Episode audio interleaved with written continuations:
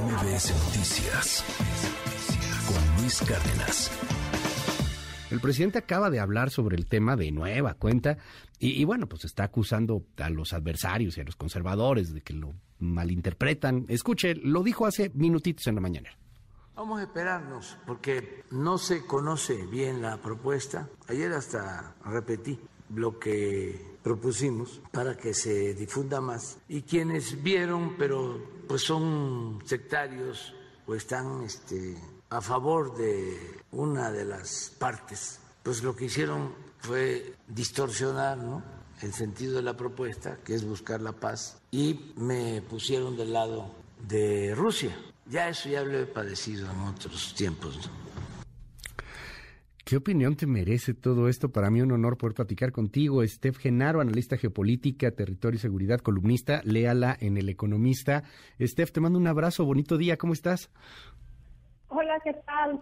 Muy buenos días, Luis. Pues sorprendida por lo que está pasando con la política exterior de nuestro país, que definitivamente no está pasando por su mejor sexenio y cabe resaltar que el presidente se ha esforzado mucho por meternos en una mañanera global.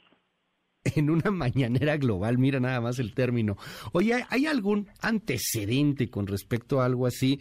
Eh, se escucha muy bonito, ¿no? Este, que, se reúnan todos y bueno, pues como en México la mayor parte es católica, pues, pues proponer al Papa Francisco no suena mal, aunque pues no sé, en Rusia más bien está la Iglesia Ortodoxa rusa, que ha tenido inclusive algunos enfrentamientos con el mismo Vaticano debido a esta, a esta invasión, pero algo como lo que propone el presidente ha existido en algún momento en el mundo?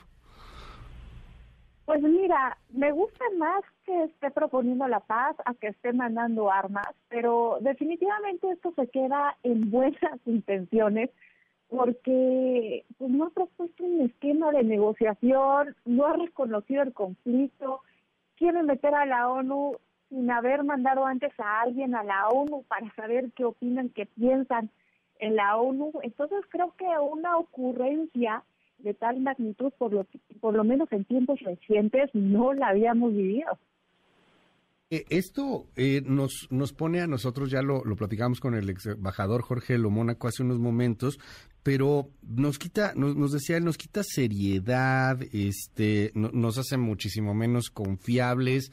¿Cómo lo lees tú como internacionalista en el concierto de las naciones? Digo, evidentemente lo que diga México en el conflicto de la invasión a Ucrania, pues no necesariamente es, es un canal o un parteaguas o algo por el estilo, pero, pero está dentro del concierto de naciones. No, no, somos, no somos menor, pues creo que somos un país importante. Cuando decimos algo así, ¿cómo nos pinta? Mira, creo que la seriedad la hemos venido perdiendo desde que intentamos frenar pandemias con escapulario, o desde que le echamos la culpa por la corrupción a Hernán Cortés. Creo que de alguna manera esto es un capítulo de más de lo mismo y creo que sí daña la reputación de México porque México ha tenido muy buenas acciones en política exterior, ayudó a pacificar eh, Centro y Sudamérica mucho tiempo llevando eh, el liderazgo, ¿no? También ha ayudado mucho a aliviar la tensión entre los conflictos entre Estados Unidos y Cuba, pero definitivamente estas acciones incluían un plan.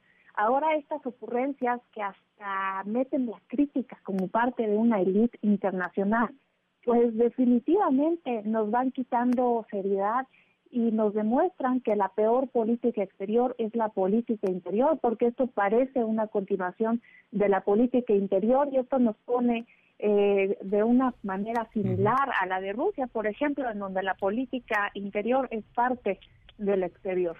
Oye, finalmente, Steph, eh, te quiero preguntar cómo está el tema del conflicto en estos momentos. O sea, ¿se siente un, un momento complicado para, para Rusia, este, el, avance que ha tenido Ucrania en algunas de las zonas, el armamento también importante que ha sido enviado por los norteamericanos eh, en torno a, pues, misiles de, de, mediano y, largo alcance, tengo entendido. Y, e inclusive hasta lo que viene, si no me equivoco, creo que el miércoles habrá una especie de teleconferencia o enlace de, en, la ONU en esta en, en, el en el consejo de, del mismo del mismo Zelensky. Eh, ¿cómo, ¿Cómo está el, el, conflicto? Digo más allá de, de, lo que dijimos y lo que estamos nosotros planteando de, de la paz. Este, ¿cómo cómo están las cosas? ¿Cómo lees lo último en la guerra en la invasión de Rusia a Ucrania? Estamos en un momento difícil, en un parteagua de un mundo que se está concentrando más en la guerra que en la paz definitivamente llegan más armas, una Rusia que no eh, se decida a perder, una Ucrania que está recuperando territorio, la parte noreste, ya ha recuperado cerca de 9.000 kilómetros cuadrados, que eso equivaldría a la superficie de un país como Chipre, por ejemplo. Y del otro lado tenemos un trasfondo en donde el presidente Putin se acaba de reunir con Xi Jinping y Xi Jinping dice que entiende sus razones. Entonces, de alguna manera, hay un respaldo eh, suave con China, eh, para Rusia ya le está comprando el gas en rublos, y esto nos habla de un nuevo sistema financiero bipolar que ya está ocurriendo. De un lado vamos a tener el yuan y el rublo, del otro lado vamos a tener el dólar y, ¿por qué no, una polarización global que nos regresa al tema de hoy, que es esta mañanera global en la que se está convirtiendo nuestra política exterior?